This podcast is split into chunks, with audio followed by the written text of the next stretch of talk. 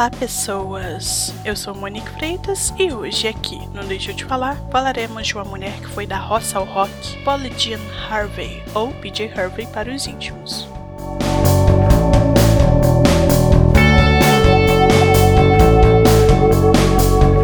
Quando falam diva, muitas pessoas pensam em Madonna, não que Madonna não seja. Lady Gaga, Cher, Whitney Houston. Eu penso em PJ Harvey. A primeira vez que eu ouvi uma canção dela, eu tinha assistido o filme, mas não dei muita bola porque eu era novinha então. Foi Strange Days, com Juliette Lewis, divinha também, linda, arrasando, e acho que é um filme de 95. E ela interpreta uma música da, da PJ, uma música que tá naquele 4-track demos, é a Hardly Wait. E uma certa vez eu andava com os meninos que faziam som e um dia eu fui vê-los tocando num bar e eles cantaram essa música. Eu falei, massa. Acho que foi em 99. Eu perguntei de quem é essa música. Ele ah, é da Juliette, que não sei o que, nem era. Era da PJ. E a partir daí eu comecei a, a ouvir e sou fã até hoje. Antes dela ser musicista, a PJ morava e trabalhava na fazenda do pai, em Dorset, que fica no sudoeste da Inglaterra. Ela castrava ovelhas. Que trabalho, filho da puta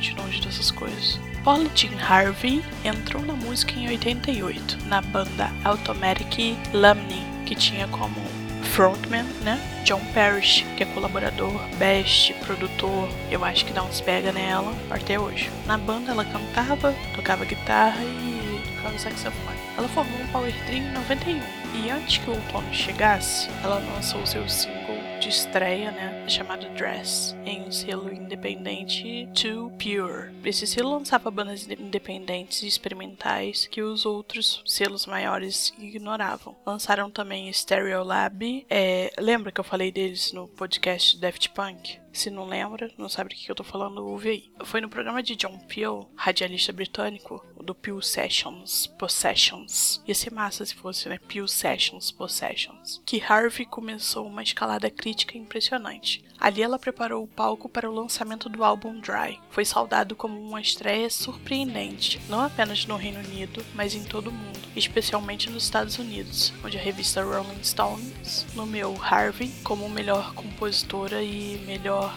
nova cantora. Nesse álbum, a Pete estava fazendo uma coisa mais crua, mais simples. Era o primeiro dela, né? Ela tinha saído de uma banda onde ela era, é, não apoio, mas ficava em segundo plano, não não era principal nem nada. E as letras desse álbum são muito interessantes, assim. Ela fala de desejo, de sexo, como na, na música Hair, e ao mesmo tempo que fala de feminismo na Plants and Rags. Em 93, Harvey assinou contrato com a Island Records. Já lançou The Killers, Bombay, Bicycle, Club, N. Lennox e PJ acabou lançando o segundo álbum, o Read of Me. Esse álbum tem muita influência de rock industrial, mas a gente percebe que a PJ ela acaba envolvendo, ela não, ela não se prende só nesse gênero, sabe? Ela coloca outras coisas sem ficar clichê nem nada. Aliás, essa música é muito foda. Die yourself to me.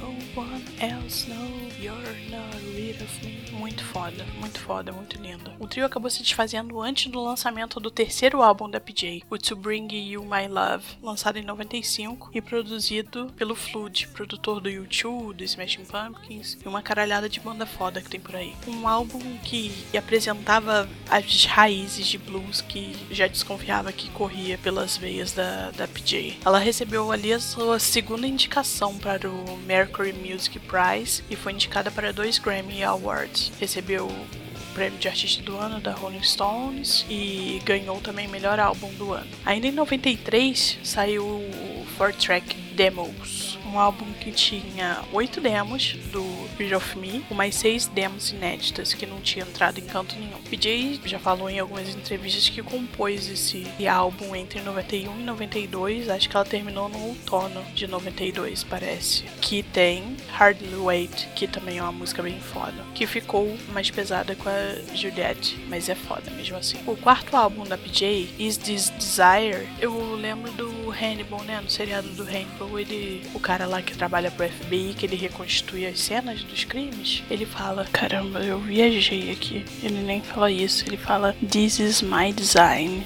porque ele tá vendo o modo, né, operantes das cenas dos crimes. Viajei aqui, esquece. Vamos nos ater ao Desire da PJ. Is This Desire, também produzido pelo Flood. O Flood tá em todas. Produziu quase todos os álbuns da PJ. É, esse álbum foi lançado em 98. Pra variar, atraiu aplausos de, de ambos os lados do Atlântico. É, ela ganhou uma caralhada de nomeação para prêmios britânicos e Grammys também. A gente tem que agradecer desse álbum duas canções, no meu ver, que é Don't By The Water e a Perfect Eliza. Stories From The City Stories From The Sea, de 2000 produzido pelo Robbie Ellis, o Mick Harvey e a PJ. Não tem flute dessa vez. Esse álbum conta com o dueto de Tom York na canção This Mess We're In. Foi nesse álbum que a PJ achou, na minha opinião, um meio termo, né? Entre o rock cru que ela fazia lá no início e a sofisticação da produção. Eu acho que ela acabou aprendendo com o flute. Sexto álbum da PJ Harvey, Uh Huh Her, de 2004. Gravado e produzido pela própria PJ Harvey e ela também acabou tocando todos os instrumentos no álbum, que não acontecia desde o Four Track, aquele lá de 93. A única coisa que ela não tocou foram a, a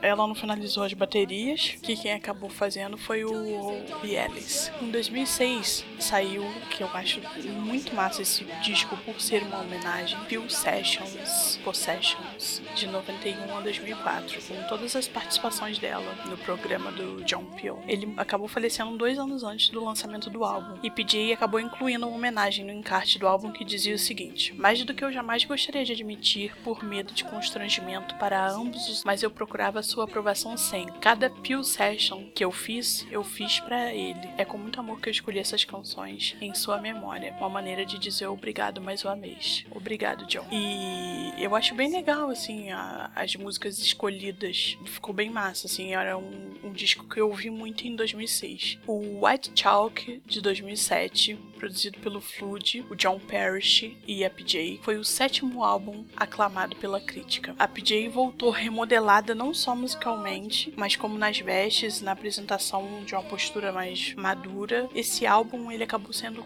composto quase inteiro no piano, coisa que ela não, nunca tinha feito. Larry Anglet Shake de 2011, produzido pelo Flood e pela PJ. A PJ voltou toda a sua força criativa para as dores da guerra Apesar de usar a Inglaterra como pano de fundo, a cantora britânica se inspirou nos conflitos no Afeganistão e no Iraque, em Kosovo, essas regiões em conflitos constantes. Uma coletânea de composições pesadas nas letras, mas eu diria que edificante nas melodias. A música tinha, de alguma forma, levantar aquelas palavras pesadas do papel e levá-las ao ouvido, disse a PJ. Esse disco veio comprovar a força da sua composição. Esse trabalho dela teve 12 curtas para quem quiser assistir, eu acho que tem no YouTube, se tiver, eu deixo aqui embaixo. Dirigido o Simus Murphy. Ele dirigiu 12 curtas para acompanhar as canções, né? Eu vou falar mais do Simus agora no, no, no, próximo disco, que é o último dela, que nem foi lançado ainda. Já lançaram dois singles, mas o álbum vai ser lançado esse mês ainda, em abril. É, o nome do álbum é The Hope Six Demolition Project, também produzido por, pelo Flood, John Parrish e a PJ. É, ela escreveu as canções canções junto com, com o livro de poesia dela, The Hollow of the Hand, durante as viagens a, a Kosovo, Afeganistão e Washington DC. Ela viajou junto com o fotógrafo e cineasta Simus Murphy entre 2011 e 2014. O álbum permanece na mesma temática anterior, a Primeira Guerra. Em janeiro foram lançados dois singles, o The Community of Rope e The Will, acompanhado de imagens registradas por Simus. O Simus é o mesmo cara do, do álbum anterior anterior o mesmo cineasta. Na verdade, a impressão que dá é que a PJ meio que dividiu em duas partes, mas eu tenho a impressão que um desses álbuns é mais forte do que o outro. Nelas a gente. Essas imagens são geniais, assim. Eu vi os dois clipes da, dos dois singles e tem soldado dançando, tem. Aparece acho que uma congregação batista. É, vale a pena, vale a pena. Essa, essa, esses últimos três discos da, da PJ mostram a PJ muito mais madura, um lado dela, assim, mais envolvido com a, com a arte, com poesia, que, que é bem diferente do que a gente estava habituado a ver. Outros projetos que a PJ fez parte foram.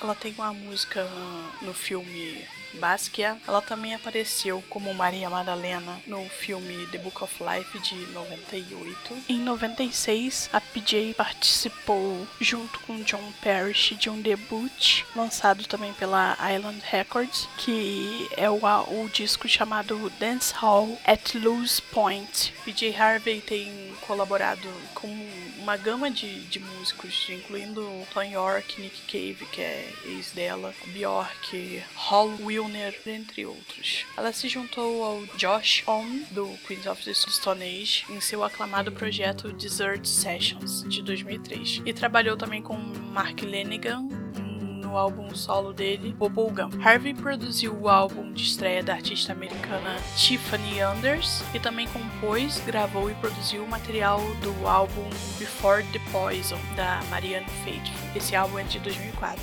Além de, da sua carreira musical, ela pinta, desenha, esculpe e escreve poesia. Ela já declarou em entrevista que da mesma forma que ela escreve todo dia, ela também desenha e pinta todo dia. É simplesmente uma parte dela e que ela não fica sem. É uma. Em 2010, ela colaborou na revista All Story, do Francis Ford Coppola, onde a gente pode ver pela primeira vez as habilidades artísticas relacionadas à pintura, esculturas dela. Eu sou fã da PJ na primeira parte, porque eu sou muito tendenciosa a, ao rock sujo, aquela pegada que ela tinha até mesmo esteticamente, assim, de, de não ligar, assim, ela exagerava na maquiagem, assim, eu acho ela muito parecida com a, com a Frida Kahlo, que eu não sei se é o tipo de rosto, eu não sei se é o fato dela ter, ter saído da roça. Eu acho que ela se vestia, assim, jeito que ela queria.